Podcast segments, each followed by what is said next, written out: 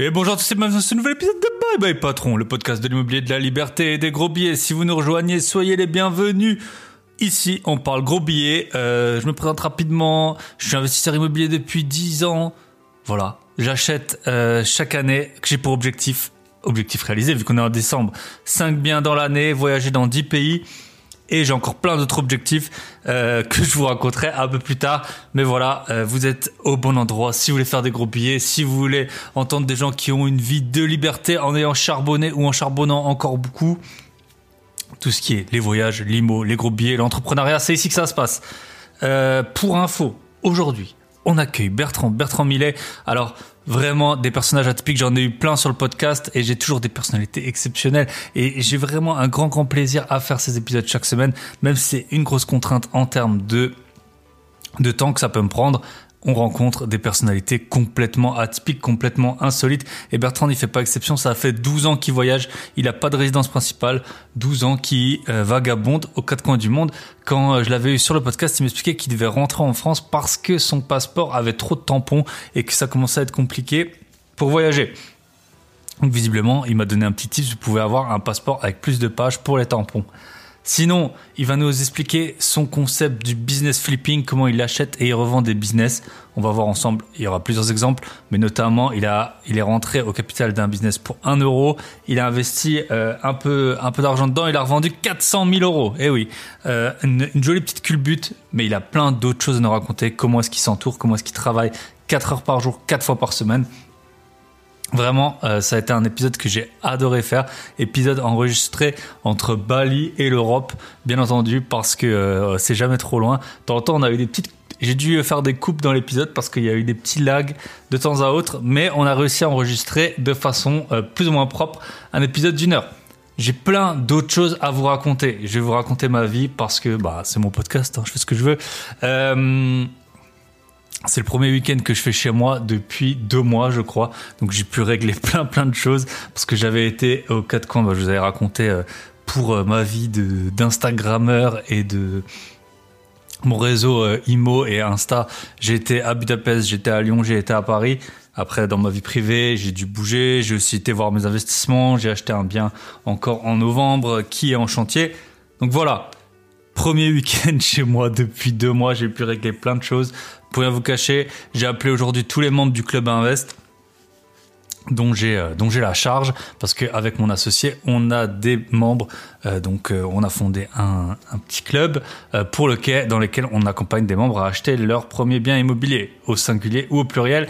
Et ben, en ce moment on essaie d'en avoir 10 maximum. En ce moment j'en ai 4 sous je sais pas, Michel, si tu m'écoutes, moi j'en ai quatre. Je sais pas combien t'en as t'es euh, en gestion. En gestion, je sais pas si on peut dire ça.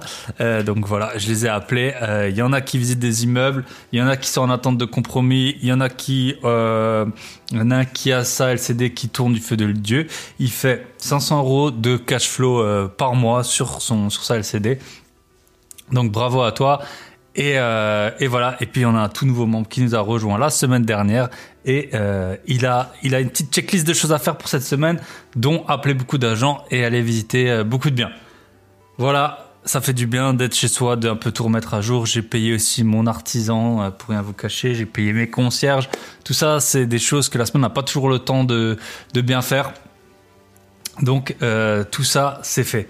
Pour vous raconter un peu ma vie d'investisseur immobilier mes concierges que je salue, et Julien qui écoute souvent le podcast, euh, m'ont appelé hier pour me dire qu'il y avait un problème de chauffage en décembre en Alsace dans une de mes euh, locations courte durée, donc je suis ravi. On a mis un chauffage d'appoint, on va voir comment est-ce qu'on va réussir à régler ce problème. C'est dans une copro, il y a un chauffage collectif, donc euh, ça risque d'être un peu galère. Mais voilà, les joies de la LCD, vous avez des gros billets, mais vous avez aussi pas mal de galères. Sinon, euh, je pense que j'ai bien géré. Donc, j'ai acheté un bien en novembre. Directement, j'avais fait, j'en avais parlé dans l'épisode, j'ai donné les clés à l'artisan et j'ai euh, loué tout de suite un garage dans l'heure qui a suivi la signature. Là maintenant, mon artisan, il est toujours sur le chantier, mais il a fini de ramener, euh, on va dire, ce qui pèse lourd, le, les matériaux. Et donc j'ai vu avec lui la semaine dernière, je suis allé voir le chantier et euh, qu'il avait plus vraiment besoin du, du garage souterrain. Donc j'avais acheté avec deux garages souterrains euh, ce bien. Et donc, euh, je délégué tout simplement la visite du, garage. Donc ça y est, euh, j'ai trouvé un locataire, 90 euros par mois qui se rajoute. Euh, franchement, les garages, alors parfois j'étais pas pour, mais je trouve que c'est vraiment un bon moyen de rajouter, en fait, quand vous louez les garages à part, c'est vraiment un bon moyen de, rajouter de la renta sur, sur un bien parce que souvent, en fait, les biens, peu importe les biens que vous achetez, au bout d'un moment, les loyers ont tendance à plafonner. On va, enfin, ça dépend des régions, mais il y a un moment euh, au-dessus de 1000 euros par mois en province dans des villes qui sont pas parmi les plus grosses euh, de France. C'est, compliqué de, de louer des, des, appartements à plus que 1000 euros par mois parce que les gens, c'est pour payer 1000 euros. Euh, au bout d'un moment, ils vont acheter euh, leur propre bien. Donc, quand vous avez, vous pouvez acheter plusieurs euh, plusieurs lots comme ça à la découpe. Là, j'avais deux, alors que c'était que un T2 en plus, T2 plus deux garages.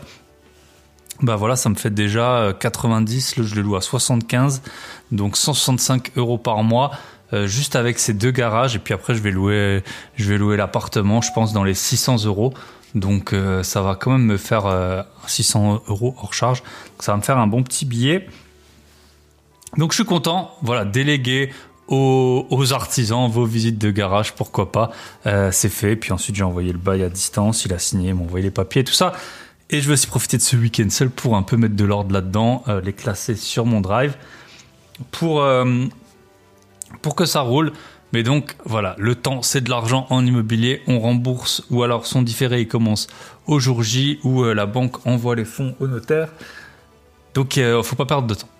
Sinon, euh, mon artisan, en ce moment, il y a plein de problèmes sur. Je vous raconte un peu, ma- mais bon, c'est la vie d'investisseur de tout le monde. Il y a plein de problèmes sur les matériaux, donc il m'avait fait il m'avait demandé entre deux carrelages euh, lequel je préférais. Euh, finalement, alors c'était un peu un. J'ai fait un vote sur le groupe Telegram. Si vous voulez rejoindre le groupe Telegram, lien grosbillet.com, lien dans la description, gros billet au pluriel. Il y a le lien dessus. En fait, j'ai fait voter les les participants du groupe Telegram. Donc c'était soit un, carrelage un peu euh, flashy, style marbre, comme ça, euh, qui claque bien, soit un, carrelage beaucoup plus euh, sobre, un peu couleur crème. Et donc j'avais fait voter les membres. Moi, j'avoue que j'aimais bien cette imitation marbre, mais je sais que ça va vieillir. Donc finalement, j'ai choisi un peu la voie de la raison en prenant le plus intemporel, parce que je pense que ça va se démoder ces, ces imitations marbre. Et, euh, et puis en fait, mon artisan, il est revenu, il m'a dit, bah écoute, là, j'ai un autre carrelage qui ressemble un peu plus, enfin qui ressemble à celui-là, et puis il y a trois semaines de moins pour euh, l'obtenir. Alors que j'avais pris les devants, ça fait depuis octobre que euh, qu'on que j'ai validé son chantier. La cuisine, il l'a, le meuble de salle de bain, il l'a, mais ça, le carrelage, il l'avait pas encore. Donc voilà, prenez toujours les devants, et de temps en temps, euh, vu que c'est pas l'endroit où vous allez habiter, ça vaut le coup de trancher au plus rapide, je pense. Quoi d'autre? J'ai plein de trucs à vous raconter, euh, mais en plus l'épisode il est dingue. Franchement, j'ai trop adoré euh, l'écouter. Je l'ai réécouté juste là avant. On l'avait enregistré il y a quelques semaines, mais je l'ai réécouté pour faire les coupes par rapport euh, au lag qu'on avait eu sur euh, sur l'orage. Sinon, dans le groupe Telegram, j'avais aussi parlé euh, du fait que je cherchais euh, des décorateurs. Il y a plein de gens qui m'ont envoyé des liens. Merci à tous. Je vais essayer de les contacter, mais euh, je pense que j'ai eu trop, j'ai eu trop de, de propositions. Ça, ça va être un peu galère de, de contacter tout le monde. Il faut pas que je fasse perdre leur temps aux, aux gens non plus. Donc, mais en tout cas, merci de m'avoir envoyé vos liens. Troisième point, petite, petite note réseau. Merci à Kevlarovic. Ça faisait un mois que j'avais plus d'avis euh, sur euh, Apple Podcast. Une qualité de podcast que j'ai pas vu ailleurs. Toujours de la bonne humeur. Des sujets variés, des invités toujours aussi autant sympathiques les uns que les autres. Je recommande fortement ce podcast. Merci à toi et merci à toutes les personnes qui m'ont mis des notes sur Apple Podcast, sur Spotify. Je pense que sur Spotify, ça va bientôt faire un an qu'on peut noter. J'ai à peu près 180 notes. Et sur Apple Podcast, ben depuis le début, on peut noter, mais c'est plus compliqué de noter. Donc j'ai 110 notes. Merci à vous. Sinon, euh, je pense avoir fait un petit tour euh, de tout ça. Je vais vous raconter, euh, sans faire ma pub, mais quand même je vais la faire parce que c'est mon podcast et qu'en plus ça aide tout le monde.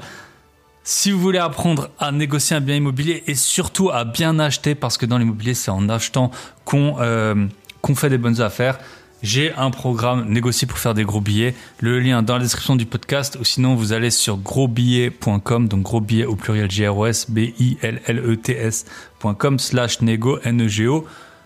Et vous avez le programme. Euh, et dans ce programme, bah, je vous explique comment négocier, les 10 techniques que j'ai appliquées. Vous verrez sur la page, il y a directement les actes notariés qui montrent les achats que j'ai faits. On n'est pas là pour vous vendre du rêve, je suis pas là pour vous ruiner non plus. C'est un prix Défiant toute concurrence dans le, dans le Insta Game et le podcast game, euh, moi, je veux aider tout le monde. Tout le monde, il est beau. Tout le monde, il est gentil. Je fais des épisodes avec des hommes, des femmes de partout dans le monde. Euh, le but, c'est de rassembler autour de ce concept des gros billets et de l'immobilier. Euh, ce que je voulais vous dire, Christina, que je salue, je l'ai vue à Paris. Je l'ai vue, elle avait pas de bien. Euh, Christina et Abdallah, je les ai revus à, à Lyon.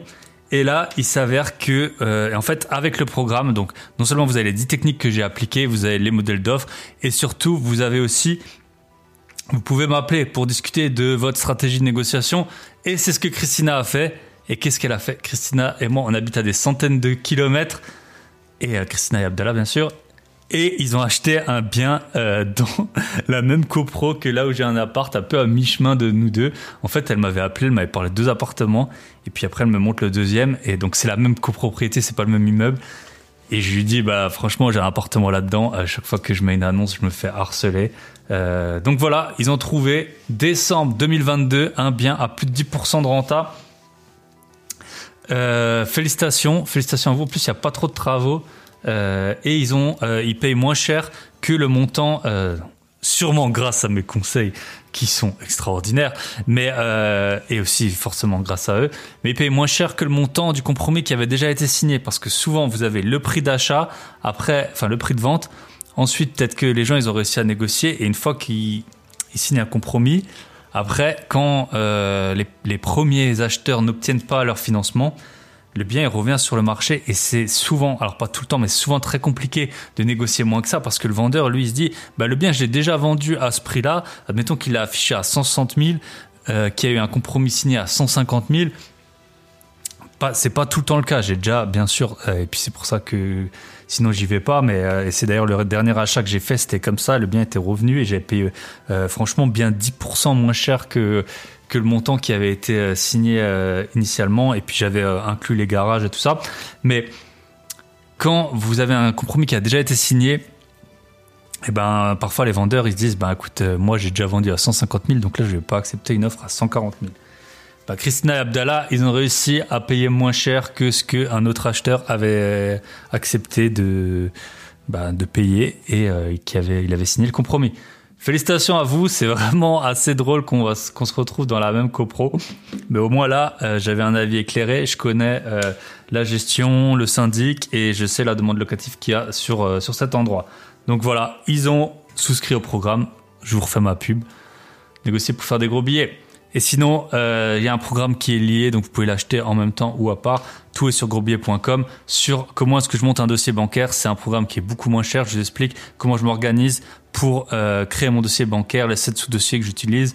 Je lis avec vous le HCSF, la fameuse, euh, je pense c'est une décision du HCSF sur les 35%, non pas d'endettement, mais de taux d'effort qui est accepté. Qu'est-ce qui rentre dedans, le numérateur, le dénominateur, comment on peut jouer là-dessus, comment est-ce qu'on peut... Euh, ne pas, enfin, sortir des règles de ce HCSF. Parfois, on dit, voilà, par exemple, qu'en SCI, ça s'applique pas. Quand on lit la décision, et ben, c'est, c'est pas comme ça qu'il faut euh, que je l'interprète, en tout cas. Donc, je la lis. Euh, je suis pas juriste, je suis pas banquier, mais euh, je vous la lis et je vous explique euh, comment je la, comment je la vois. Et c'est comme ça que je la présente à mon banquier. Et c'est comme ça que euh, ben, j'ai pu faire l'acquisition, j'ai pu obtenir six emprunts cette année. Alors c'est pas si vous êtes au chômage euh, ou si vous êtes clown dans la rue, vous n'allez pas obtenir un financement juste en prenant ce programme. Mais si euh, voilà, vous avez trouvé un bien, vous êtes sur le point de trouver un bien, comment vous organiser aussi c'est grâce à ça que j'ai fait des bonnes affaires parce que avoir un dossier bancaire à jour ça vous permet d'avoir très facilement des euh, préaccords de financement des préaccords bancaires alors ça vaut quasiment rien euh, de la part du banquier par contre ça peut ça m'a déjà fait gagner des franchement je dirais des dizaines, mais à mon avis, c'est même des centaines de milliers d'euros d'avoir un préaccord super euh, rapidement de la part du banquier pour pouvoir acheter des biens rapidement. Et vous verrez sur la page, donc vous allez sur grosbier.com, il y a tout. hein. Euh, sur la page, vous verrez, je vous ai mis les emprunts que j'ai fait cette année. Il n'y a pas de bullshit, c'est les extraits de mon euh, web banking. Vous verrez, il y a des emprunts pas chers, j'en ai, je crois, 50 000. Il y a un emprunt, vous allez voir dessus, euh, c'est plus qu'une vie de SMIC. Pour de l'achat-revente, tout est euh, sur la page www.grosbillet.com. Et je pense que on a fait, euh, on a fait le tour. Donc on se retrouve de l'autre côté avec Bertrand, de l'autre côté euh, dans tous les sens après le jingle. Et aussi, de l'autre côté, bah, lui, il était en Asie. Moi, j'étais en Europe. Je vous souhaite une très bonne écoute. Et franchement, sortez les crayons et les cahiers. C'est le moment de prendre des notes. Euh, parce que Bertrand, il a plein de choses super intéressantes et, euh, et instructives à nous enseigner.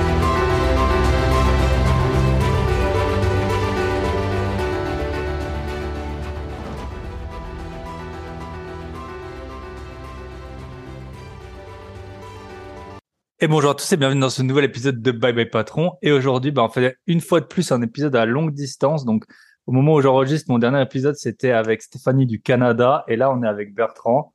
Salut Bertrand. Euh, où est-ce que tu te situes? Tu nous dire? Salut Thibaut. Ouais, bah là, je me situe en ce moment à Bali, euh, dans la ville de Canggu, pour être précis. Voilà. Donc, euh, on fait au mieux avec le réseau balinais. Normalement, ça tiendra en espérant visiblement la météo peut euh, un peu altérer la connexion. Euh, bah, Est-ce que tu peux te présenter rapidement, euh, euh, bah, super rapidement, euh, quel âge tu as Du coup, on, visiblement, tu voyages beaucoup. Donc, où est-ce que peut-être est-ce que tu as un point de chute? Et puis, euh, qu'est-ce que tu fais comme activité aujourd'hui? Et après, on reviendra un peu sur sur le par sur ton parcours. Bien sûr. Bah, donc j'ai 40 et un an et ça va faire maintenant 12 ans que je voyage non-stop. Euh, en 12 ans, le plus longtemps que je sois resté à un endroit, c'est 9 mois. Et souvent, j'alterne des phases dans lesquelles pendant 9 mois, je suis posé quelque part et pendant 9-10 mois, je voyage non-stop. Et tu me demandais si j'avais un point de chute. Ben en fait, non, j'en ai pas. J'ai pas de, j'ai pas de lieu fixe. Je, mon seul lieu fixe, c'est ma carte bleue, en fait. Donc, euh, j'ai pas de, j'ai pas d'endroit où, où j'atterris de temps en temps. Et, euh, et ce qui me permet de, d'avoir cette liberté-là, bah, c'est évidemment mon activité professionnelle. En tout cas, c'en est une grande partie, euh, puisque professionnellement, mon activité se sépare en deux. D'un côté, un côté très business dans lequel euh, bien j'achète, je booste et je revends des entreprises, euh, ce que j'ai appelé euh, pour euh, en gros clin d'œil à ce qui se fait dans l'immobilier du business flipping. Et de l'autre côté, bah, j'ai euh, une activité d'influenceur, donc euh, sur lesquels, dans les sur les réseaux sociaux, je je, je parle d'entrepreneuriat, je parle de ce genre de choses avec une audience euh, bah, qui euh, commence à être plutôt sympa. Ok, c'est Instagram ton canal privilégié? C'est TikTok. Ah, c'est TikTok. Aujourd'hui, c'est vraiment TikTok. Ouais, avec euh, une approche très appliquée et donc très grand public. Alors évidemment, euh, je suis toujours sur euh, Instagram, YouTube euh, et Facebook. Hein. Je, je, je joue avec les quatre et puis là, on va même aller voir comment on peut transposer ça à LinkedIn. Mais c'est vrai qu'aujourd'hui, je trouve que TikTok est un levier fabuleux et, et un, qui, qui permet un champ d'exploration absolument génial, notamment quand on est sur des sujets un peu sérieux, euh, en tout cas qui ont la réputation d'être un peu un peu sérieux comme ça. Je trouve que TikTok permet de l'aborder avec un côté beaucoup plus détente, beaucoup plus grand public qui, moi, je t'avoue, a tendance à me plaire énormément. Ouais. Ouais, parce que j'ai vu tes, bah, je sais pas si on peut dire des shorts, des réels, ou en tout cas sur Insta, je suppose que tu republies du ton contenu TikTok, Mhm. tu interviews des gens, euh, sur, euh, en plus des, des, je pense que la population sur TikTok, elle est beaucoup plus jeune que, que sur les autres réseaux.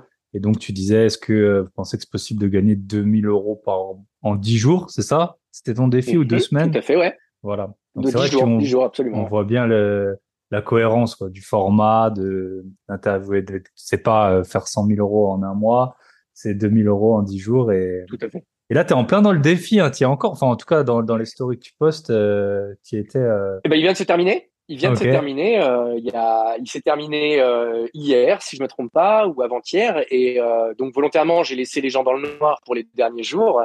Ouais. Et euh, bah là, de, demain, je publierai donc une, une story pour organiser le live dans lequel on va révéler ce qui s'est passé un peu façon Colanta. Quoi, t'as tous les épisodes en différé et la grande finale le dernier jour en live, En live. pour pouvoir dire voilà ce qui s'est passé exactement. Ok. Bah, au moment où vous écouterez ce podcast, ça, on, on aura eu les résultats. Alors. Bah, top. Euh, bah, en fait, c'était justement fait. donc sur. euh, donc, j'avais écouté ta conférence euh, au salon de l'investissement sur euh, le business flipping Donc en fait, pour euh, les personnes novices, on parle souvent, ça se fait surtout dans, dans les pays US où il y a un peu moins de, de frais, de, même si on peut le faire aussi euh, en France, mais euh, dans, dans les pays anglo-saxons, notamment aux US, il y a moins de, de, de, de, frais de transaction, on va dire, comme des frais de notaire. Donc on peut beaucoup plus vite acheter, revendre.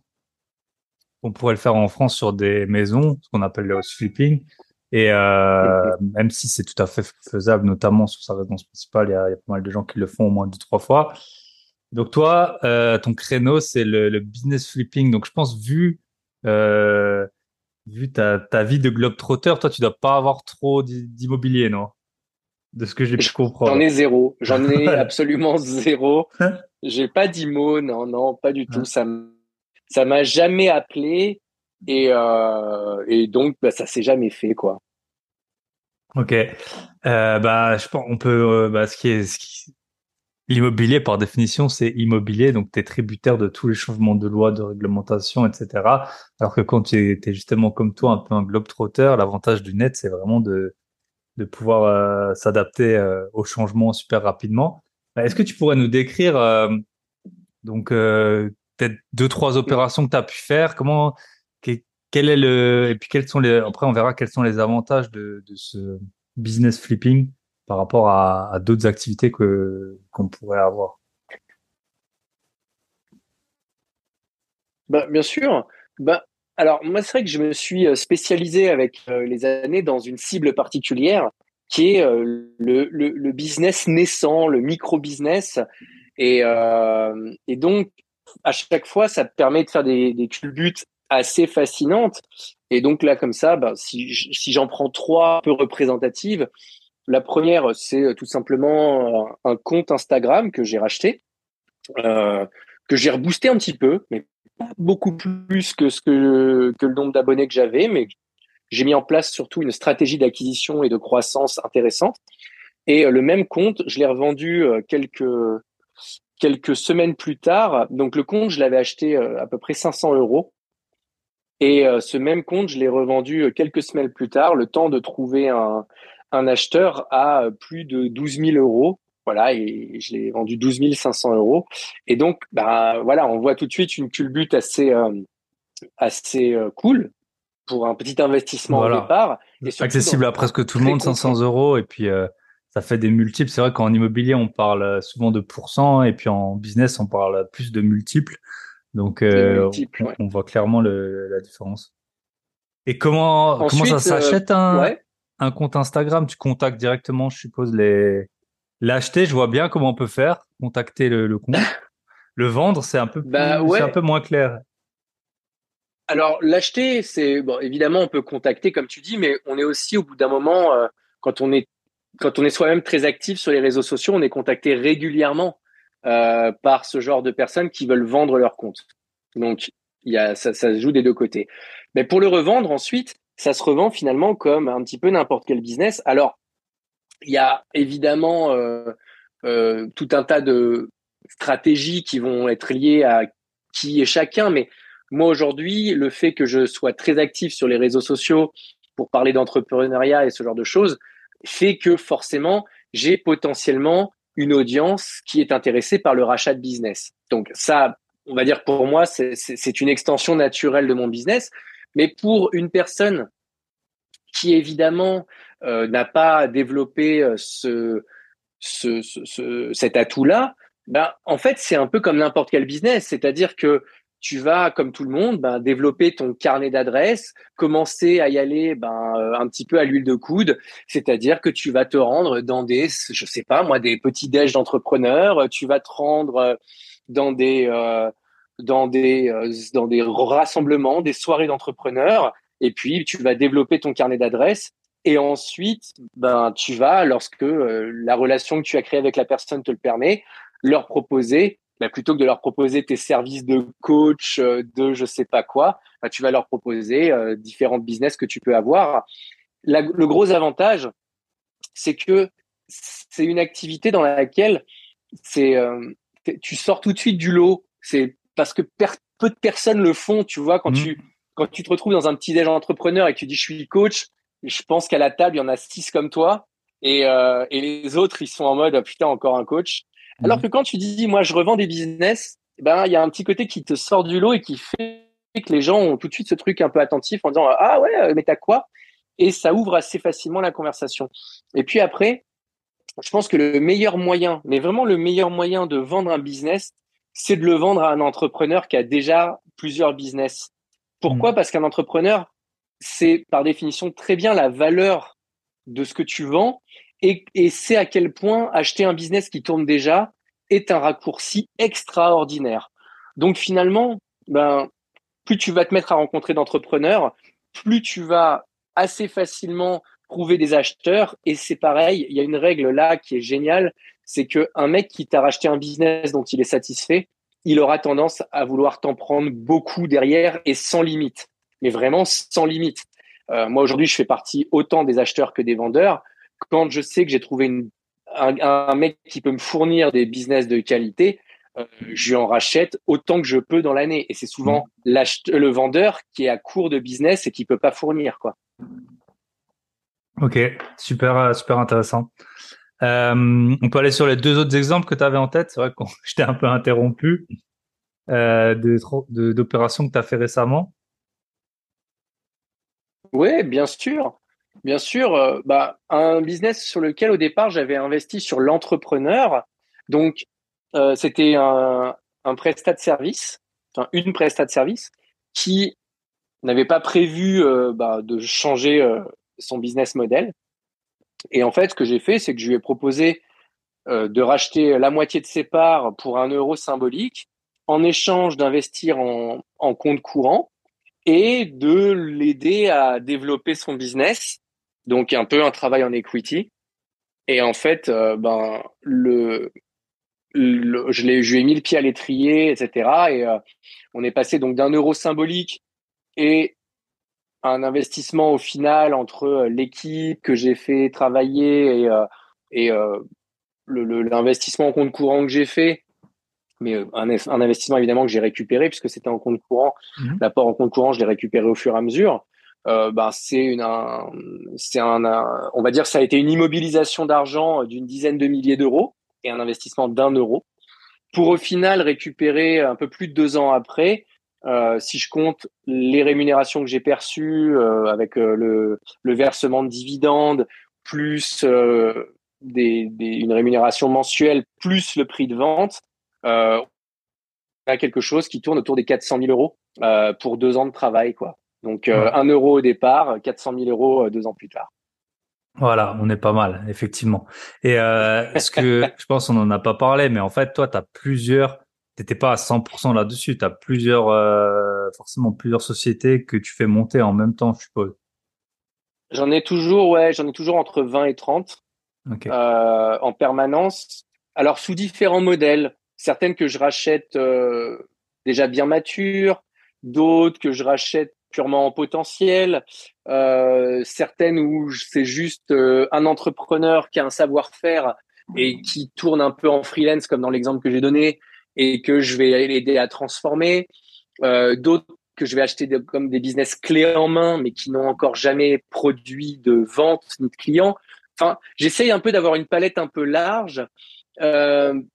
Mais maintenant, c'est vrai qu'avec les années et euh, avec, euh, avec, on va dire, l'expérience, je me, quand même, je me concentre plus favorablement sur des business qui euh, ont déjà fait leurs preuves, qui ont déjà craché un peu de chiffre d'affaires et, et qui ont déjà mis en place pas mal de choses qui fonctionnent, quitte à les payer plus cher. Mmh. Mais euh, voilà, ça c'est le, c'est, ça devient mon modèle de prédilection. Ouais, c'est un peu comme on fait dans, dans l'immobilier. Au début, on achète les biens les moins chers, on fait tout pour euh, les optimiser. Puis une fois qu'on a fait quelques reventes et qu'on a un peu plus de cash, on va aller sur des biens bah, qui vont en termes de, de pourcentage peut-être rapporter moins, mais en termes d'euros rapporter beaucoup plus parce que parce qu'ils nous auront coûté euh, un peu plus cher et que le volume sera plus important. Ok. Euh, tout à fait. Je sais pas si tu vas aller sur le troisième et après, ou alors tout de suite peut-être nous dire comment tu t'organises. T'es pas tout seul pour 30 sociétés. Euh, je suppose que t'es pas t'es pas tout seul. Donc je sais pas si tu veux aller sur le troisième ou sinon on peut parler un peu de ton organisation. Euh, bah, on peut parler de ça, bien sûr. On peut parler de, de l'équipe. On peut parler de l'équipe avec plaisir. euh, bah en fait, oui, comme tu le dis, oui, bien sûr, je suis pas tout seul. Et moi, mon but aujourd'hui, c'est de bosser le moins possible. Euh, et quand je te dis le moins possible, mais ma, ma semaine type, c'est quatre jours de travail par semaine, quatre heures dans la journée. Ok. Donc, j'ai vraiment ce rythme-là depuis maintenant deux ans, deux ans et demi. Et il est hors de question que l'acquisition d'un nouveau business vienne, euh, vienne signifier l'ajout d'heures de, travail. Ce n'est pas possible. Donc, ben, une des règles que je me suis fixée il y a maintenant quelques mois, c'est de travailler avec l'équipe la plus fixe possible. Et ça, c'est, on va dire, une, une, un des écueils que j'ai pu vivre euh, les dernières euh, les dernières années, c'est d'avoir une équipe qui changeait trop, euh, notamment bah, pour des raisons de, de moi, de mauvais calculs ou où j'ai essayé de tirer sur la marge, la rentabilité, en prenant des gens qui étaient peut-être un peu moins chers, mais un peu moins solides. Et, et là, j'ai constitué une Dream Team qui va faire qu'aujourd'hui, quand j'arrive avec un nouveau projet, elle sait exactement ce qu'elle a à faire. Euh, on remet ça à 200 à l'heure en place et ensuite, ben, on fait grossir. Et une fois qu'on a un truc qui tourne bien, ben, soit on considère que ça vient nourrir l'écosystème euh, qu'on a et dans ce cas-là, on va le conserver un peu plus longtemps. Soit on se dit ça y est, euh, c'est vraiment, euh, on l'a remonté, il est vendable et dans ce cas-là, on le fait partir le plus rapidement possible. Mais effectivement, une des clés pour travailler moins, c'est d'avoir une équipe qu'on a en permanence, qui est habituée à nos façons de faire, avec qui on se comprend de mieux en mieux et qui va nous permettre, ben, avec peu d'efforts, bah, de, dupliquer et de multiplier le, système. Quoi. Ok. Et ton équipe, c'est ils ont quoi comme profil Ils sont combien? Ils ont quoi comme profil? Alors, j'ai une assistante qui est mon bras droit, qui elle a un profil euh, bah, vraiment d'assistante virtuelle et qui euh, ça va faire deux ans et demi qu'on travaille ensemble. Et elle, elle touche à tout. C'est vraiment une touche à tout et c'est c'est vraiment mon relais. C'est-à-dire c'est grâce à elle que je parle à très peu de personnes dans ma semaine euh, parce qu'elle va justement euh, maîtriser presque l'intégralité des business sur le bout des doigts, pas techniquement, c'est-à-dire elle, elle, maîtrise pas tous les métiers. Par contre, elle a tous les tenants et les aboutissants pour débloquer tout le monde en permanence. Ensuite, ensuite, je vais avoir euh, quatre marketeurs qui, alors que j'ai choisi de faire travailler, euh, ben sur tous les projets, c'est-à-dire que je veux surtout pas qu'ils s'encroutent dans un projet. J'ai vraiment envie qu'il saute d'un projet à un autre en permanence. Et euh, que je vais plutôt, on va dire, euh, solliciter en fonction de leurs appétences naturelles, c'est-à-dire qu'il y en a qui vont être plus à l'aise à l'écrit et peut-être moins euh, dans tout ce qui est publicité, d'autres qui vont adorer l'automatisation et se sentir moins à l'aise dans la production de contenu. Donc, selon, on va dire, leur profil et leurs préférences, je vais les amener à travailler plutôt sur telle opération ou telle opération. Mais, euh, mais par contre, je veux absolument qu'ils puissent aller goûter à tout, euh, à, à, tous les business dans lesquels on va, on va s'éclater pendant quelques mois euh, ensemble. Quoi, c'est vraiment ça le, le but. Et puis après, de temps en temps, je vais euh, ajouter une personne comme ça de façon très ad hoc. Ça peut être un dev, euh, pour euh, développer tel petit truc en plus. Ça peut être, euh, je sais pas moi, un, closer quand le système le demande. Et puis en fait, ben, quand parfois le, le fait d'ajouter comme ça une personne sur un business, je me dis tiens mais cette personne-là c'est marrant, j'y ai jamais pensé mais je pourrais l'ajouter sur tel autre business avec tel produit en plus. Et donc ça m'ouvre une brèche et puis voilà qu'on rajoute un nouveau produit, un nouveau truc sur un business qu'on n'avait pas et, et ben, qu'on se met à travailler de plus en plus avec telle personne qui se met à intégrer l'équipe au fur et à mesure, quoi. Ok, top. Effectivement, et avoir une équipe, euh, c'est ça, une équipe stable. Parce que je pense, au moins ton assistante, mm. elle est à plein temps du coup hein, sur son, sur ton. Bien sûr, bien sûr. Et les marketeurs aussi. Les marketeurs ah. aussi. Je là en, en, ce moment, justement, on est dans ce moment où euh, où j'en ai fait rentrer, euh, ben j'en ai fait rentrer trois nouveaux. Et euh, le but affiché, quand je les récupère, je leur dis, euh, voilà, pour l'instant, on, on, se teste pendant trois mois, mais si au bout des trois mois ça le fait, moi le but c'est que vous soyez à temps plein avec moi, quoi, parce que j'ai du travail de toute façon à vous faire faire à temps plein, aucun souci, mais c'est parce que j'ai pas envie qu'ils sortent leur tête de ce que je fais et, euh, et qui soit toujours concentré sur ce que je fais. Donc ça veut dire aussi ben, les payer en conséquence.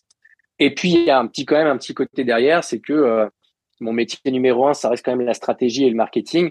Et je t'avoue que j'ai pas très envie qu'ils euh, répliquent les stratégies qu'ils apprennent chez moi, chez d'autres clients, euh, voilà, chez d'autres clients à moi.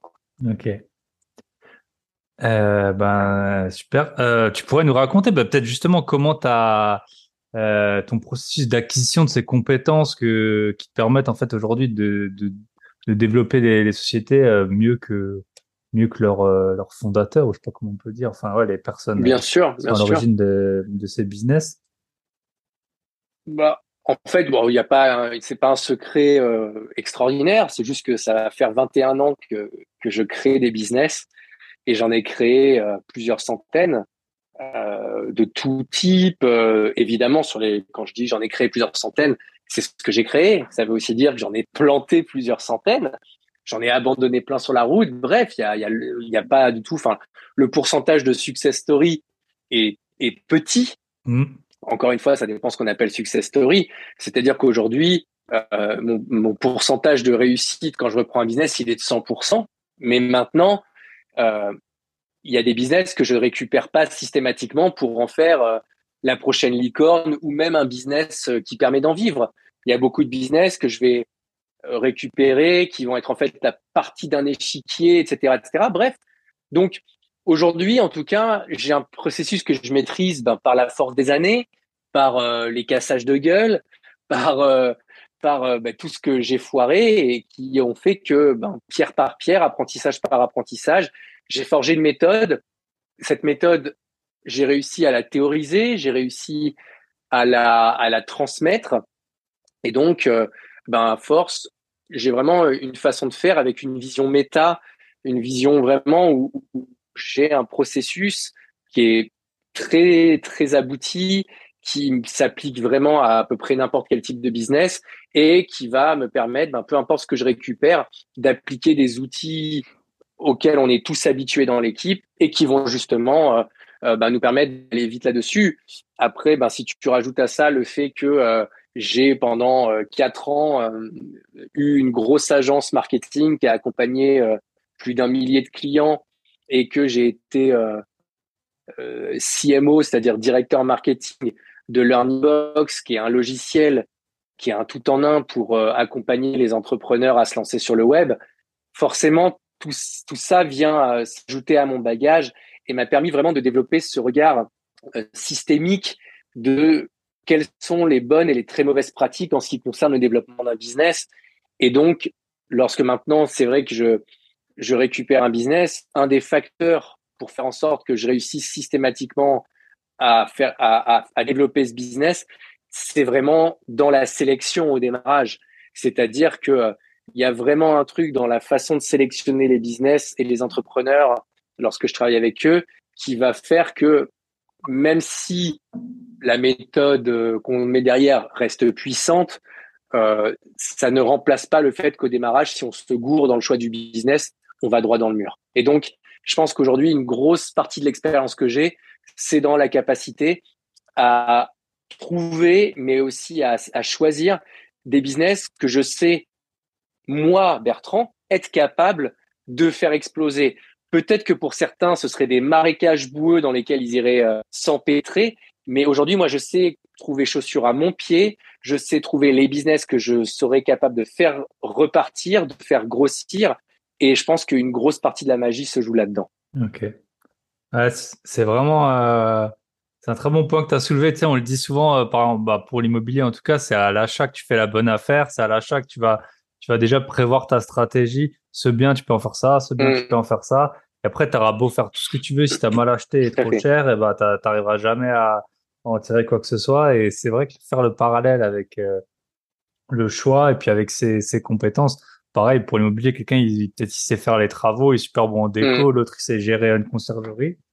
Euh, chacun va, va avoir ses, ses, atouts et donc toi, c'est choisir le, le, le, le, business. Et après, une fois que tu es dans le business, c'est peut-être plutôt quoi à, avoir de la visibilité, à repenser les produits, à, à avoir, euh, je sais pas, des nouveaux produits, plus de marge, plus de clients. Que... C'est que c'est sur quel sur quel point tu orientes ta stratégie? Euh, Moi, ma partie forte, c'est justement la stratégie. C'est là où, où, je vais être très bon. Et donc, lorsque je récupère un business, bah là, c'est du sur-mesure et c'est du cas par cas. Je vais définir la bonne stratégie pour faire en sorte de le relever.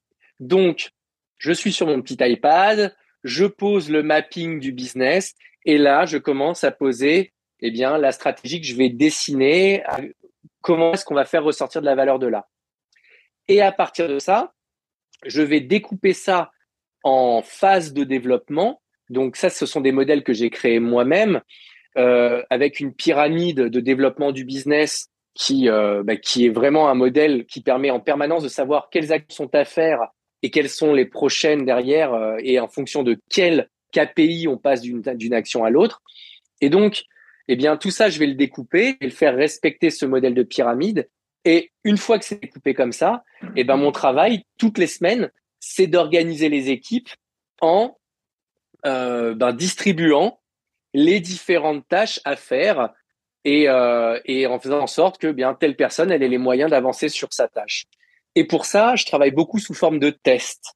C'est-à-dire que chaque semaine, on va organiser des tests pour permettre justement de savoir quelles sont les actions suivantes, etc. Surtout quand on est dans les premières phases au démarrage, tant qu'on n'est pas dans la stabilisation du business, on envoie énormément de tests pour faire en sorte de, eh bien, de, de, de, maîtriser, de prendre en main son business. Et donc, ben, moi, mon rôle, ça va être d'organiser les tests et ensuite, avec les équipes, chaque semaine, de les analyser pour dire, OK, ça et ça et ça, ça veut dire ça. Donc, voici ce qu'on fait cette semaine-là.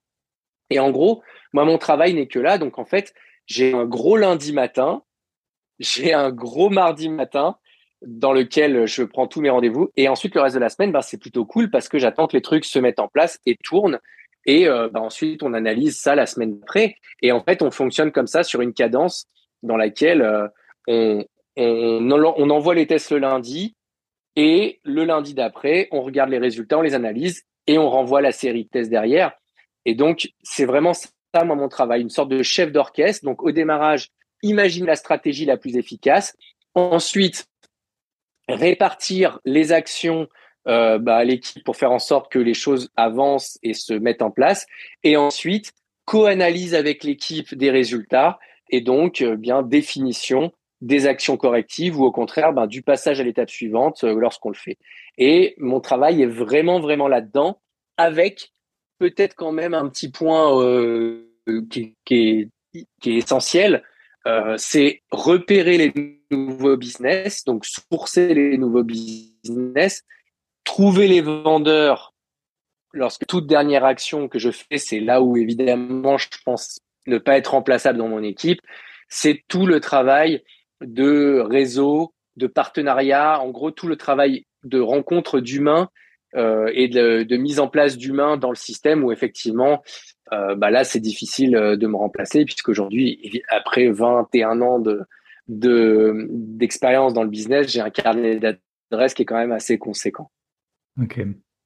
Et est-ce que, euh, une question qui me vient comme ça, est-ce que en fait les, les, les business, tu les quand tu, tu vois, par exemple, moi, à un moment, j'ai acheté et revendu pas mal de voitures pour rouler gratuitement. Et je sais que j'avais un prix euh, plafond où je me disais là les gens ils vont plus acheter un particulier la, la voiture. Tu vois peut-être une voiture à plus que même 40 euh, 000 euros ça commence à être vraiment beaucoup pour un particulier de l'acheter chez un particulier. Donc euh, je me tu vois je m'étais mis une limite comme ça déjà de, de revente en sachant en me disant ben voilà au bout d'un moment le marché il, entre guillemets il, il me sera plus favorable parce que les gens ils vont trop se méfier vu les montants en jeu est-ce que toi, tu, te poses aussi cette question? Mm. On a vu qu'il y avait des multiples. Tu te dis peut-être que je connais des gens qui peuvent payer des business en centaines de milliers, mais pas en millions. Donc, est-ce que euh, tu Tout à fait. Voilà, ok. Et ta stratégie de sortie, exactement. surtout, je pense, euh, quand vendre, quoi? Bien sûr. Tout à fait. Et c'est essentiel. Et c'est aussi pour ça que je me suis spécialisé dans l'achat de petits business pour pas me retrouver avec des business qui valent des millions derrière. Parce que plus le prix de vente est cher, moins il y a d'acheteurs, ça c'est une première chose, mais aussi plus il y a de friction à la vente et plus la vente prend longtemps. Ah, est-ce que tu as des due diligence, des gens qui vont venir analyser le business et tout ça Oh là là là là. Et puis ça devient une galère. Et les avocats, mm. et les emprunts à la banque aussi, parce que c'est pareil. Euh, acheter un business 100, 200 000, ça peut encore se faire cash, même quitte à payer en plusieurs fois, tu vois. Mais, mm. par contre, quand tu commences à acheter un business euh, au-delà d'un million et même souvent avant, euh, bah c'est ça fait intervenir des banques.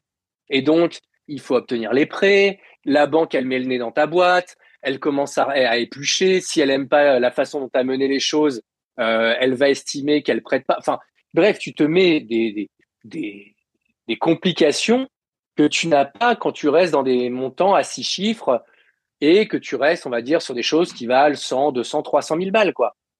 Donc, là-dessus, on a vraiment quelque chose qui est, euh, qui, est, qui est, pour moi, le meilleur compromis du marché. Mais encore une fois, comme euh, je le disais dans la conférence au salon de l'investissement, c'est vraiment ce qui me convient à moi.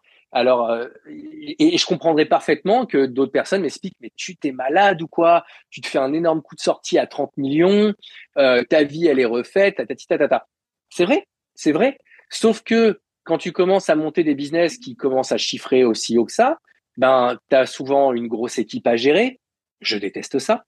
Tu as souvent une rigueur de gestion toi-même à avoir euh, pour me présenter des comptes nickel, pour présenter des choses euh, aux normes en termes juridiques, etc.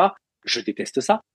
Alors ça veut pas dire que je, fais moins un travail de sagouin, mais ça veut dire que je suis pas non plus le mec le plus carré du monde et que je sais très bien qu'il y a des endroits où, bah voilà, on peut, euh, je peux être toqué ou on peut me prendre la tête. Alors quand c'est un mec qui t'achète un business de 300 000 balles, bah, il va regarder ça et au contraire, il va voir plutôt ça comme une opportunité de faire encore mieux que moi. Là où un petit acheteur, en tout cas un acheteur qui va pas acheter à un prix énorme, verra peut-être moi ce qui peut être considéré comme des faiblesses, bah, comme des opportunités d'augmenter de son côté le prix euh, de la boîte quand il va la récupérer lui.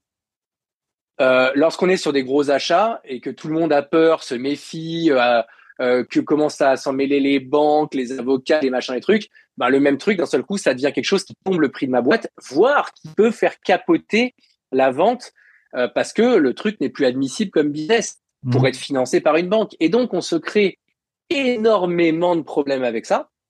Et donc, forcément, ben, moi, ma zone dans laquelle je prends du plaisir et dans laquelle je sais que je suis bon, eh ben, ce sont ces business euh, qui vont tourner autour de 100, 200, 300, allez, exceptionnellement peut-être 400, mais au-delà de ça, ouais, non, c'est plus, c'est plus aussi amusant parce que c'est beaucoup moins fluide à vendre et à titre personnel, je m'amuse plus, donc euh, donc voilà, donc euh, mm. forcément, ben je laisse euh, je laisse ce marché-là à d'autres gens. Mm.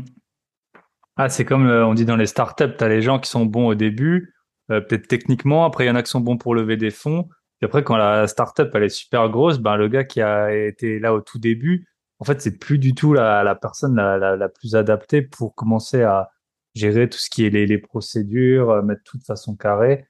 Euh, voilà, toi, ta zone d'expertise, visiblement, elle est donc dans cette phase. Euh, la boîte, elle a déjà été créée, mais euh, cette phase de, de, de croissance de, de départ.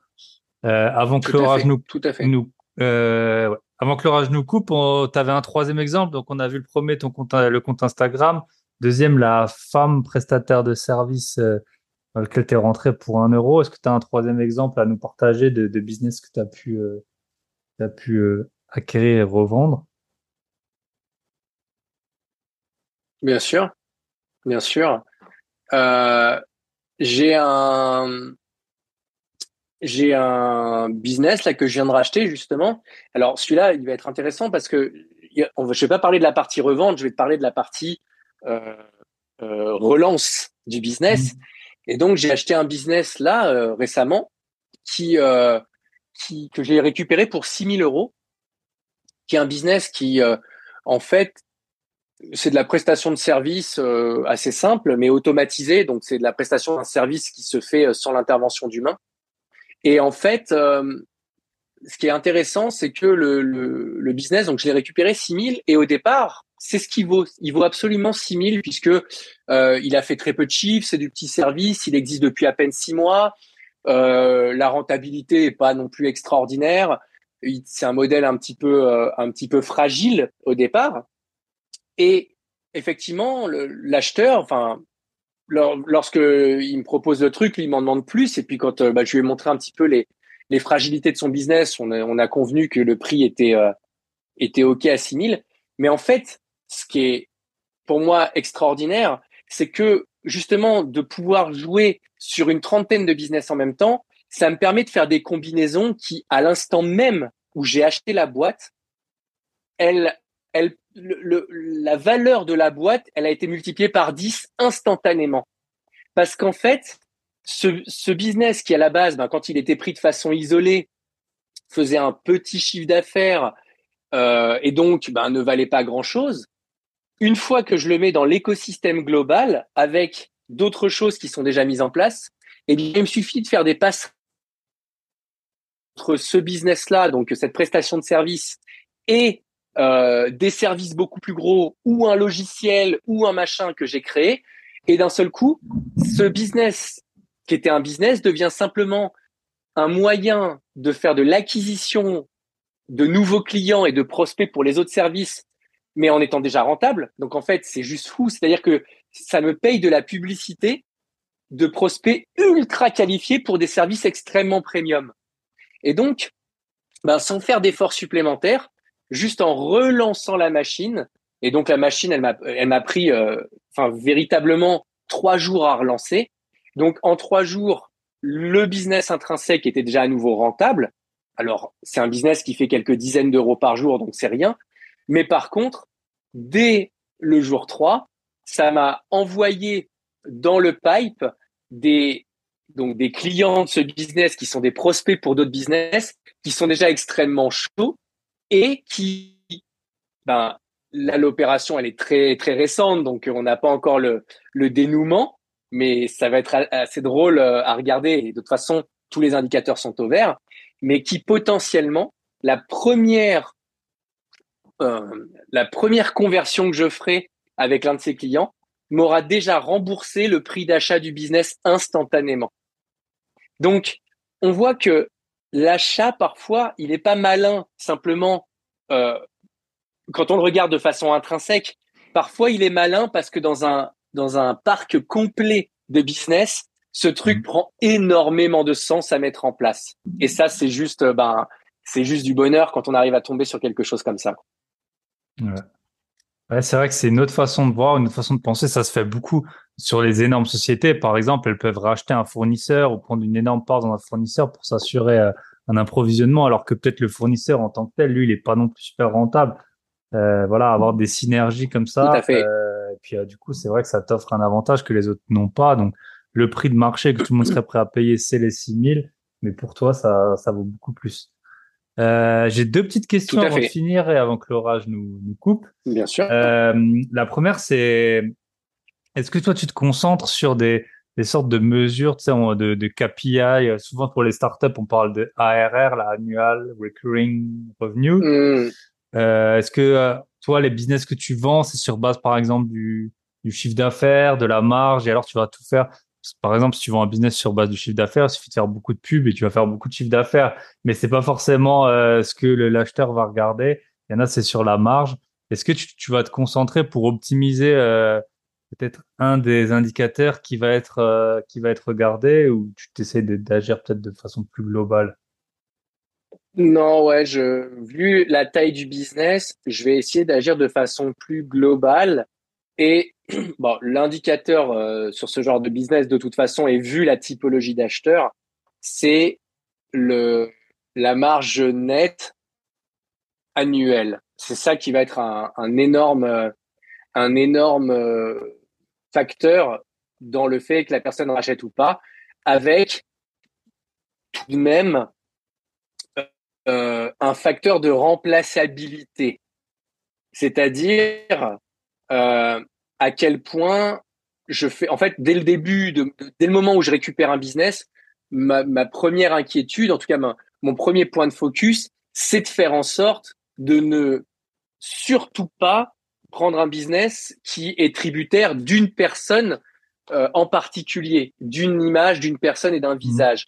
Et parfois, ce qui est un peu compliqué, c'est d'arriver à développer le business et le faire passer quelques zéros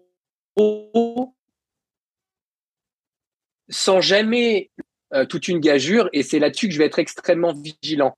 Alors, c'est une évidence lorsqu'on parle d'avoir une figure publique, mais parfois, c'est faire en sorte que le business ne soit pas non plus tributaire d'une compétence en particulier. C'est pour ça que euh, j'évite de travailler trop souvent avec des devs, parce que trouver un bon dev euh, sans que celui-ci devienne indispensable, c'est une galère. C'est une mmh. galère. Et donc, c'est c'est vraiment là-dessus que je vais me je vais me concentrer. Donc d'un côté, augmenter la marge la marge annuelle et donc faire en sorte que euh, ben le les bénéfices annuels augmentent de plus en plus. Ça, c'est vraiment le truc sur lequel j'ai envie de, de, de montrer euh, de montrer des choses et faire en sorte aussi de montrer bah, que le business il peut être euh, il peut être revendable le plus rapidement possible en fait par la personne. Hmm. Et un autre principe aussi, c'est que j'essaie de vendre le business à un moment où il est en pleine bourre et surtout pas à un moment où il stagne pour justement montrer le potentiel de croissance. Parce que vu les prix que, enfin, vu les ordres de prix dans lesquels je suis, le risque ensuite, c'est d'arriver à un business qui va plafonner et qui, pour passer un certain cap supérieur, va demander beaucoup, beaucoup, beaucoup d'investissement. Or, moi, le public que je vise, ce sont des gens qui cherchent des choses plutôt prêtes à l'emploi et donc qui vont plutôt chercher des business euh, qui vont dégager pas mal de marge et qui vont leur faire une espèce de, de revenu euh, à eux-mêmes, euh, de revenus un peu assurés régulièrement. Donc, c'est vraiment de cette façon-là que je le que je pense le business et donc c'est de cette façon-là que je le développe lorsque je le prends en main. Ok, ok, top.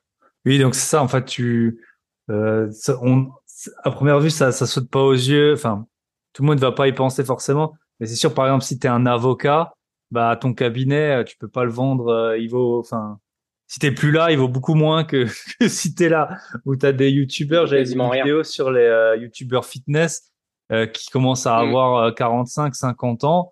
Et eux, ils ont des grosses chaînes YouTube, mais au bout d'un moment, ils se disent bon bah ça fait 20 ans, 20, 30 ans que je fais du que je fais du fitness. Tôt ou tard, je vais plus pouvoir soulever autant de poids. Il va falloir que je passe la main, mais en même temps, l'image de leur chaîne YouTube, elle est fortement corrélée à à la leur. Donc c'est ça, c'est des business qui, qui rapportent beaucoup sur euh, sur le moment avec la personne, mais c'est sûr que c'est hyper difficile à, à, vendre ou à convertir. Donc, ouais.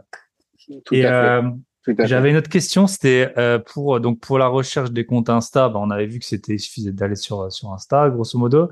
Mhm. Euh, pour les tu rachètes, je suppose des donc on a vu que tu avais aussi via ton réseau des opportunités qui qui arrivaient. Euh, sinon, tu quand tu rachètes euh, des, des business en ligne, comment comment est-ce que tu fais un peu ton mapping? Comment est-ce que tu trouves des, des cibles potentielles autres que via ton ton réseau? J'ai pas de recherche active en fait. Moi, c'est vraiment de l'opportunité et donc euh, ben c'est forcément avec les années. C'est pas si tu veux, je me suis pas inventé euh, business flipper. En fait, je le suis devenu au fur et à mesure. Donc, à force de le faire, à force d'en prendre, ben maintenant les gens me proposent assez spontanément. Donc euh, j'ai envie de te dire, il n'y a pas une semaine où on me propose pas une opportunité. Okay. Et euh, et donc si tu veux aujourd'hui, j'ai pas. Par contre, j'ai j'ai vraiment pas de recherche active et ça m'intéresse pas trop en fait. Alors je te dis ça et il y a il y a cinq six mois, j'ai fait beaucoup de reventes. Il y a cinq six mois, il me restait euh, presque plus rien comme business et je me suis amusé à aller sur des sites euh, des sites spécialisés de brokers des sites français où on vendait tout, y compris des business en dur. Et euh, voilà, je me suis amusé à un petit peu aller euh, browser là-dedans, aller me balader, tout. Mais, mais franchement, j'ai même pas eu le temps euh, de trouver une opportunité sympa que j'avais déjà. On, était déjà venu toquer à ma porte et qu'on me proposait déjà deux trois, deux trois trucs sympas et tout. Donc voilà, j'ai pas, j'ai pas d'approche proactive parce que parce que voilà, le rythme auquel on me le propose est déjà largement suffisant, parce qu'à force de dire que je fais ça, ben les gens le savent et se passent le mot, et puis parce que bah, au fur et à mesure, euh, c'est aussi mon, dans ma façon de, de, faire du business et des belles business, j'aime bien justement le côté imprévu et le côté euh, où on vient de me proposer un truc, euh, je je m'y attendais pas, je connaissais pas, etc. Et forcément, ce qui dit élément de surprise dit posture plutôt passive dans laquelle je me laisse surprendre plutôt que d'aller d'aller faire une recherche active dans laquelle ben forcément si je fais une recherche active j'ai des critères en tête. Pardon. J'ai des critères en tête. J'ai euh, j'ai des choses que je bah forcément auxquelles je pense et donc qui ne me surprennent pas. Donc c'est vrai que je j'aime bien me laisser faire j'aime bien tomber sur le truc. Et parfois le business il vient juste d'une discussion avec un pote en fait. Tu sais vraiment ce truc où euh, j'ai un pote qui me dit euh, là euh, j'ai lancé une boutique e-commerce oh elle tournait bien puis là là en ce moment j'ai plus le temps de m'en occuper machin. Bah tu peux m'en dire un petit peu plus? Vas-y raconte. Et, et c'est vraiment souvent comme ça en fait que ça se fait. Et ce qu'on oublie aussi souvent c'est que lorsqu'on a trouvé un premier contact ce premier contact là il est fort probable qu'il ait d'autres contacts qui soient dans des situations assez similaires donc une fois finalement qu'on a trouvé ben, son premier sourceur, même si lui n'a qu'un seul business, etc., il est fort probable que lui, il connaisse d'autres gens qui soient dans des situations très proches et donc qui pourraient être hyper intéressantes pour moi. Et donc très rapidement, on n'a plus trop besoin de chercher. Ah bah c'est ouais, c'est ça, les opportunités arrivent. Euh, comme quand on est investisseur immobilier, hein, de temps en temps on vous appelle, ah tu veux pas ça, tu veux pas ça? Bon, ça arrive pas assez souvent à mes yeux, euh, à mon goût pour mm. euh, les, mots, mais ouais, pour, pour, les, pour les sociétés, euh, on le voit bien. Et toi, tu t'es, tu, tu focalises principalement sur des business francophones? Parce que je suppose, tu vois, notamment le marketing, enfin, en tout cas le marketing, euh, je sais pas si tu as des copywriters, tout ça, ceux qui écrivent les textes de vente, euh, c'est quand même super spécifique à, mm. au pays. Mm. Donc, c'est des business francophones que tu as Ouais. Ouais.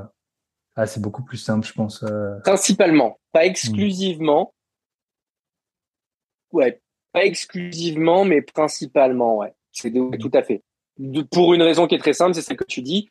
C'est un l'équipe et deux mon réseau. C'est que après c'est un effet boule de neige. Plus tu achètes de choses francophones, plus on te propose de choses francophones, plus mm. tu es bon en choses francophones et après c'est un cercle vertueux. Mm. Ok. Euh, ben pour finir euh, l'interview, tu pourrais nous parler un peu de ta vie de, de comment t'appelles ça, de nomade ou de, de globetrotter? Tout à fait. Euh, nomade, ouais, absolument. Comment Alors, euh, bah, j'ai plein de questions pour toi. Euh, déjà, ça fait 9 ans, hein, tu t'as dit que tu faisais ce rythme? Ça fait 12 ans, ouais. Ah, 12 ans, ouais. 12 ans. Euh, alors, là, là, il y a plein de questions qui me viennent, mais je vais essayer de les traiter dans l'ordre. Euh, comment tu gères euh, Alors, la première qui me vient par rapport à tes équipes, c'est comment tu gères le décalage horaire? Bon, t'as, on a, t'as dit que tu travaillais 4 fois 4 heures, donc je suppose selon le l'est ou l'ouest, tu, tu t'arranges pour travailler le matin ou l'après-midi. D'où les 4 heures. Je fais en sorte de travailler le matin. Je fais en sorte de travailler le matin exclusivement, et donc ce sont mes équipes qui s'adaptent à moi. Ok, ok, très très intéressant. Euh, après, t'as, est-ce que j'avais déjà eu euh, quelqu'un qui faisait du freelancing? Euh, Lui, il m'expliquait qu'en fait, mhm. selon les, là, t'es à Bali, c'est quand même un endroit qui est assez connu pour euh, bah, pour tous les gens qui sont dans, dans le business online. Est-ce que tu retrouves ou tu t'arranges pour retrouver des bah, ta vie sociale elle ressemble Comment t'organises un peu ta vie sociale par rapport à tous ces déplacements? Est-ce que tu tu sais que par exemple en mars, lui visiblement il me disait ben tu as des gens qui sont à Lisbonne à cette période, à Bali à une autre période, à Tenerife euh, encore à une autre. Est-ce que tu t'arranges comme ça avec les gens que tu connais pour temps en les, les recroiser ou tu vas un peu selon tes envies? Euh, ouais, bah, yes. alors déjà, c'est qu'effectivement, maintenant, ça fait longtemps que je suis dans ces cercles-là, donc j'ai énormément d'amis répartis à travers le monde, autant des entrepreneurs que des gens que j'ai rencontrés sur place. Donc, bien évidemment, ce sont les gens qui qui déclenche mes déplacements. Là, je suis venu à Bali parce que j'étais avec des potes. J'ai fait un tour de France à vélo. J'ai un pote qui habite à, enfin, qui était à Nancy, non pardon, qui était à Dijon. Je vais le voir à Dijon. Il me dit euh, ah bah je pars à Bali bientôt. Je lui dis bah écoute euh, vas-y, je suis jamais allé à Bali, euh, je viens de je viens de rendre visite. Et en fait ça se fait vraiment comme ça par opportunité. Parfois c'est la destination, moi au contraire qui me fait bouger. Je me dis euh, bah là, j'ai jamais été dans ce pays-là et donc j'y vais. Et dans ces cas-là, ben, un peu dans l'autre sens, je regarde s'il y a des gens que je connais qui y sont ou j'envoie des messages à mon audience pour qu'on puisse se rencontrer là-bas. Et puis sinon, bah, je, une fois sur place, euh, bah, je suis d'un naturel assez, euh, assez ouvert, donc je vais euh, discuter, rencontrer des gens sur place, etc. Et puis après, ben sinon j'ai j'ai quand même un cercle historique, même s'il est plus aussi développé qu'avant, de gens qui bah, qui sont des gens que je connais depuis des années. Et ce cercle historique, bah, notamment ma famille, que eux, bah, je vais soit voir chez eux, soit, et ça arrive très souvent, ben, on va s'organiser des vacances, des déplacements ensemble à des endroits et s'arranger pour se retrouver à tel endroit dans le monde pour passer un temps ensemble. Et donc finalement, ben, eux, ça leur donne l'occasion de, de bouger, de voyager. Moi, ça me permet ben, de, les voir régulièrement. Et entre mes déplacements à moi pour aller les voir et ça, ben, on arrive à se voir de façon euh, soutenue. Et puis pour la petite histoire, euh, ben, euh, je suis marié, en couple, et ma femme, elle, a, un lieu de vie fixe et posé, elle, par contre. Et, et donc, ben, on va, pareil, se voir en pointillé. On va passer, aller un mois, un mois et demi ensemble, et puis un mois et mois et demi séparés. Elle, soit je vais la voir chez elle, soit c'est elle qui vient me voir dans des endroits plus ou moins incongrus, quoi. Donc, c'est une façon de vivre et pour le coup, je peux parfaitement comprendre qu'elle n'aille pas à tout le monde parce que c'est vraiment pas une façon de vivre habituelle. Et faut aimer ça. C'est-à-dire que si si t'aimes pas ça, c'est pas un truc qui te viendra, euh, un goût qui te viendra avec les années. Pas du tout. ouais, pas du tout. C'est vraiment un truc. Il faut comprendre que il faut être à l'aise avec le fait de rencontrer des gens, le fait de perdre des gens aussi, le fait d'avoir des amitiés très fortes pendant deux mois, trois mois, six mois, un an, et après s'en aller. Enfin voilà, faut être à l'aise avec ce truc-là et avec la non-permanence des relations. Et puis, euh, il faut être aussi à l'aise avec ce côté, ben, parfois on est un peu seul. Et c'est vrai qu'il y a des moments où je suis seul et j'adore ça. C'est-à-dire que j'adore enchaîner aussi les phases où je vais être très entouré, euh, vivre avec beaucoup de monde et ces phases où derrière, je vais pendant dix jours me retrouver seul, mais tout seul. Et ça, j'adore ça. Et après, une autre forme aussi que j'ai expérimenté, c'est que quand je me retrouve à rester euh, bah, 9 mois, 8, 9 mois euh, dans le même endroit, et donc dans ces cas-là, je vais prendre un lieu de vie, eh bien là, dans ces cas-là, je, fais, je me fais fort d'être un hub pour euh, plein de gens qui viennent habiter chez moi. Euh, dernier exemple en date, j'ai habité en République dominicaine. J'ai pris une grosse villa au bord de la mer avec euh, sept chambres. Eh ben, je pense que les sept chambres ont été pleines pendant les neuf mois, quoi. Enfin, et mmh. encore à un moment, j'avais sept chambres et je louais trois appartes qui pouvaient euh, eux-mêmes accueillir euh, trois, trois couples de plus. Et, euh, et, je, je, et je logeais tout le monde et tout était plein. Tout était plein. Parce que c'est mon délire, parce que j'adore ça et parce que ben, j'avais ramené une communauté énorme en Repdom de gens. Alors ça tournait pas mal, mais sur les neuf mois, je sais pas, il y a peut-être une quarantaine, une cinquantaine de personnes qui sont passées, qui ont, dormi là, enfin voilà, qui ont fait euh, leur vie avec nous. Et c'est une autre façon de faire sa vie sociale, c'est d'être soi-même l'initiateur de ces rassemblements. Ok. Ah bah Exactement. c'est complètement une autre façon de voir. Et comment entretenir la flamme, c'est beau. Euh, bah, vu que as, je pense tu as pas mal voyagé, est-ce que tu aurais un pays, c'est un peu euh, un pays que tu as par exemple, moi, bon là, c'est pas trop le meilleur moment pour le dire, mais moi, j'étais en Russie et j'avais vachement euh, apprécié euh, ce voyage. Est-ce que tu as un pays, tu sais, qui est mhm. pas un peu euh, dans dans les destinations à la mode que tu recommanderais? Alors, moi, je demande toujours aux gens ce qu'ils recherchent, évidemment, dans les pays avant de les envoyer mhm. quelque part, parce que selon ce que tu vas chercher, tu peux adorer comme détester le même pays, mais moi, un des pays qui m'a le plus marqué et dans lequel j'ai vécu un an et demi et qui sort des sentiers battus, c'est l'Iran. Voilà, j'ai vécu un an et demi en Iran et euh, toute personne qui ne connaît pas l'Iran, je ne peux que l'inviter à y aller. Alors en ce moment, c'est un peu chaud parce qu'il y a des comme la Russie, c'est des gros soulèvements en Iran. Euh, Bref, voilà, c'est pas le meilleur moment, mais franchement, c'est à faire. Euh, enfin, les yeux fermés. La population est extraordinaire. Enfin, les gens sont géniaux.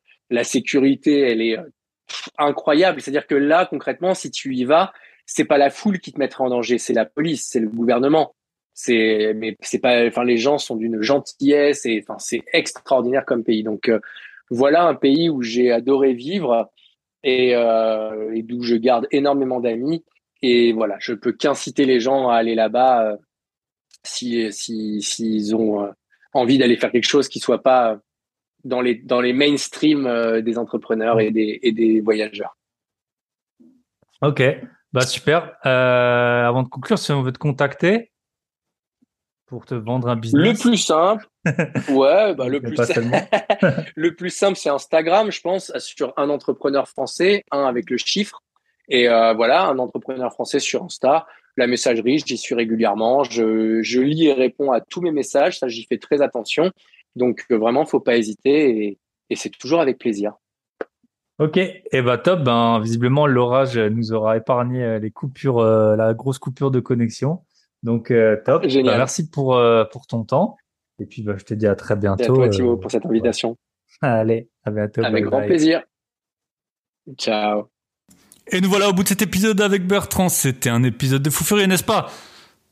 J'espère que ça vous a donné envie d'acheter et revendre des business en ligne. Sérieusement, entre Marco, les achats et revente de voitures, d'ailleurs, euh, je vous en reparlerai à l'occasion, il faut que je prenne le temps, euh, et euh, les achats, revente de business en ligne, pourquoi pas euh, mettre ces deux cordes à mon arc en 2023, une fois que j'aurai fini mes deux, mes deux chantiers en cours, ça pourrait être plutôt une bonne idée.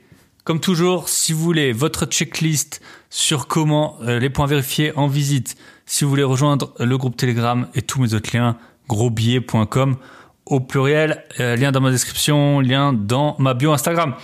Et comme toujours, pensez à liker, commenter, partager. C'est la fin de l'épisode, c'est le moment. Vous pouvez mettre pause. Hop, 5 étoiles sur Apple Podcast, un petit commentaire, ça fait plaisir. 5 étoiles sur Spotify, ça fait plaisir. Un petit commentaire sur YouTube. Ça me fait trop trop plaisir. Je vous souhaite une très bonne semaine. Pensez à faire votre cadeau de Noël, ce sera bientôt trop tard. Et à très bientôt. Bye bye.